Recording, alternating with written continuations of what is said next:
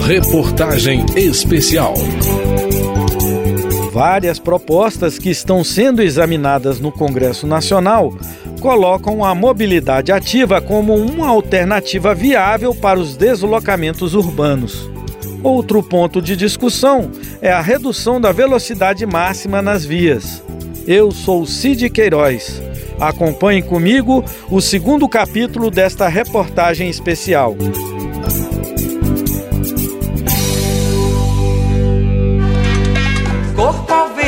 Pensamento solto pelo ar. Pra isso acontecer, basta você me pedalar.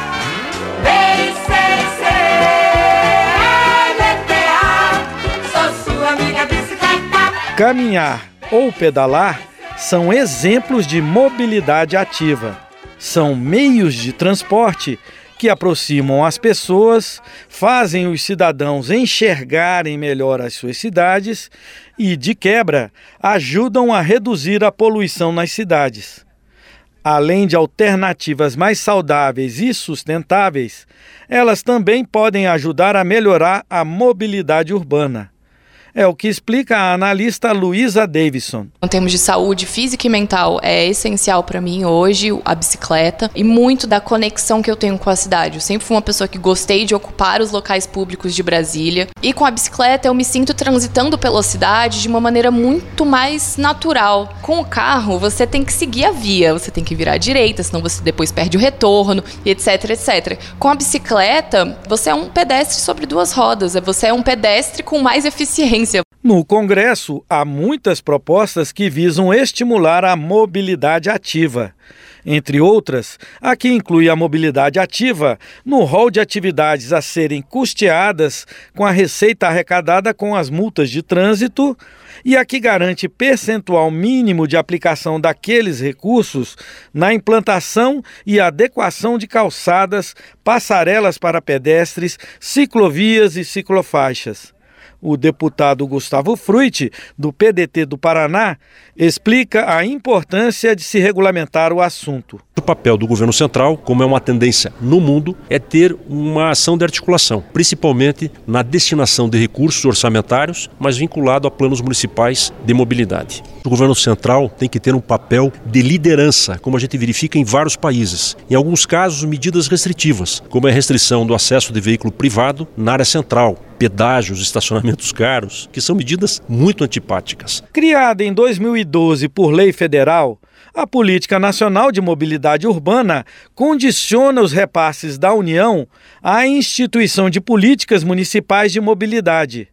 Segundo Fruit, a medida ainda não entrou em vigor. Já foi adiado pelo menos duas vezes, já deveriam ter todos esses indicadores. Municípios com mais de 250 mil habitantes até agora e com menos de 250 mil habitantes até abril de 2023. Em Curitiba, implantamos no plano diretor um capítulo sobre política de mobilidade não motorizada. É necessário incentivar essas iniciativas quando se pensa no plano diretor, na lei de zoneamento. Outra bandeira importante no Congresso, segundo a coordenadora geral da ONG Rodas da Paz, Renata Aragão, é a da adequação das velocidades nas vias urbanas. A União de Ciclistas do Brasil está com um projeto de redução de velocidades nas vias urbanas as velocidades das vias urbanas elas têm que ser compatíveis com a vida de quem atravessa a rua, de quem está com a mobilidade reduzida, de quem tem um carrinho de bebê. Renata Aragão defende ruas mais calmas. Ruas mais calmas. O que a gente quer é acalmar o trânsito para a gente viver com saúde também, né? Sim.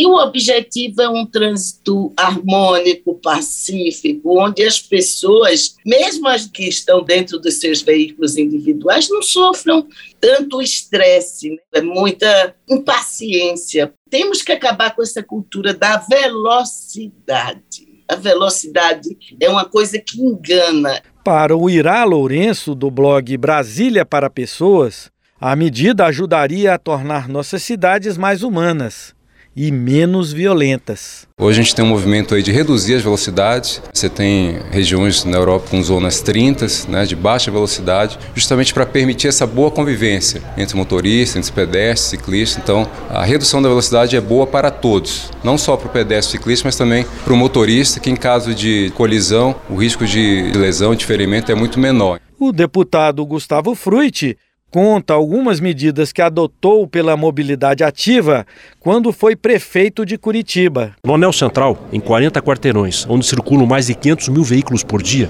foram implantadas as Via Calma e Área Calma. O que, que significa isso? Espaço compartilhado para ciclista, melhora no calçamento, permitindo melhor acessibilidade aos pedestres e, claro, às pessoas com deficiência, e redução da velocidade na área central em 40 km por hora. Então, é um conjunto de ações que tem que responder a uma questão: o espaço público, as vias pavimentadas, são feitas prioritariamente para transportar carros ou pessoas. Velocidades menores, mais bicicletas nas ruas e menos carros no trânsito.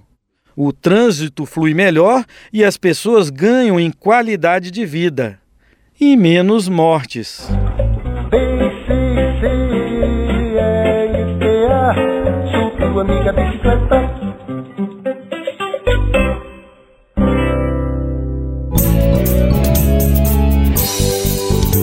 Eu sou Cid Queiroz, responsável pelas entrevistas e pelo texto da reportagem especial sobre os desafios da mobilidade ativa.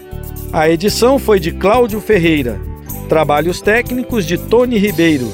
Este conteúdo está disponível em radio.câmara.leg.br. Reportagem especial.